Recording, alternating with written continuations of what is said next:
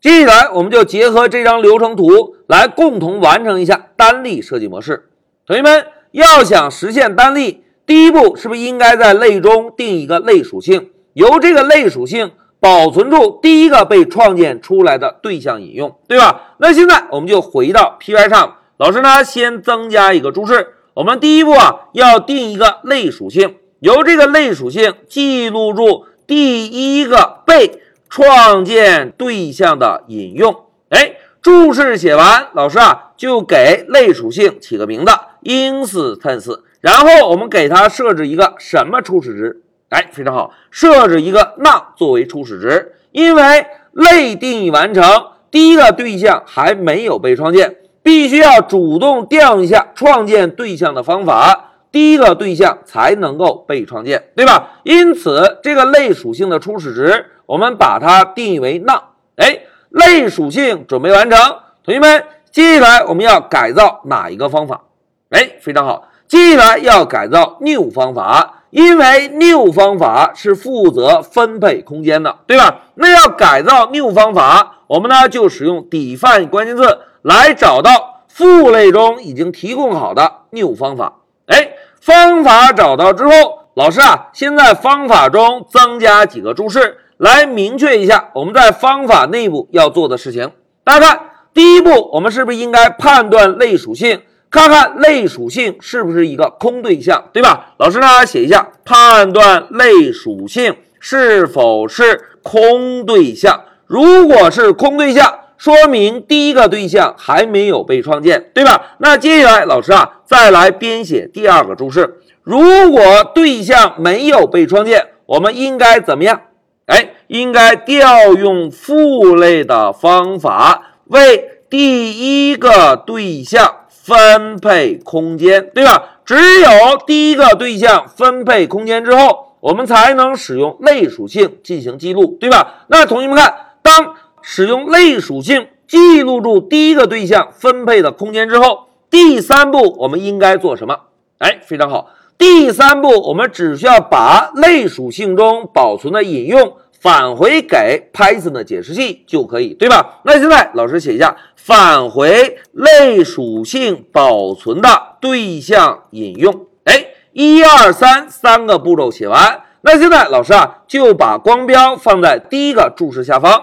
同学们要想进行判断，是不是应该使用 if 来判断，对吧？要想判断类属性，哎。我们啊就可以使用 class 这个参数加上一个点儿，在点儿后面找到类属性。哎，现在大家看，要判断类属性是否是空对象，应该怎么判断啊？哎，非常好，我们要判断空对象，应该使用 is 这个身份运算符，对吧？在 is 后面我们跟上一个那。如果类属性是一个 n 我们是不是就可以调用父类的方法？为第一个对象分配空间，对吧？那现在老师啊，把这个注释向上挪一挪。现在老师啊，就把光标放在 if 的下方，我们来调用一下父类方法，为第一个对象分配空间。同学们要调用父类方法，应该怎么做呀？哎，非常好，要调用父类方法，应该使用 super 这个特殊的对象，对吧？在后面我们跟上一个点儿。然后找到要调用的父类方法，同时注意啊，new 方法是一个静态方法，我们必须要把 class 传递给这个方法，对吧？那现在老师啊就把 class 传递给父类的 new 方法。哎，父类的方法调用完成，同学们，我们是不是需要使用类属性来记录一下父类方法执行的结果，对吧？那现在老师啊就把光标放在前面。然后使用 class 这个参数点儿来找到 instance 这个类属性，然后呢，通过赋值语句来记录一下父类方法执行的返回结果。哎，同学们看，当这句代码执行完成，代码执行到第十四行时，类属性中是不是一定会保存住对象的引用？既然保存了对象引用，我们呢就使用 return 关键字。把 class 点 instance 做个返回，哎，大家看，代码改造完成，一二三，写了三句代码，同时定义了一个类属性，对吧？现在让我们运行一下程序，见证一下单例设计模式的运行结果。来，现在老师 Shift F 十走。哎，同学们看，控制台输出了两个对象的地址：db 零零、db 零零。哎，怎么样？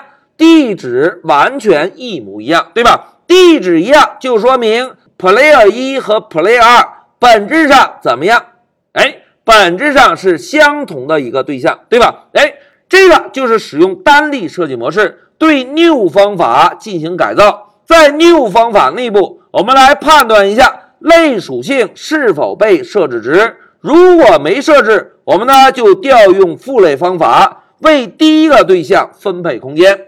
如果类属性已经有了值，我们呢就直接把类属性中保存的第一个对象引用直接返回。这样呢，在外界无论调用多少次创建对象的方法，得到的对象内存地址怎么样？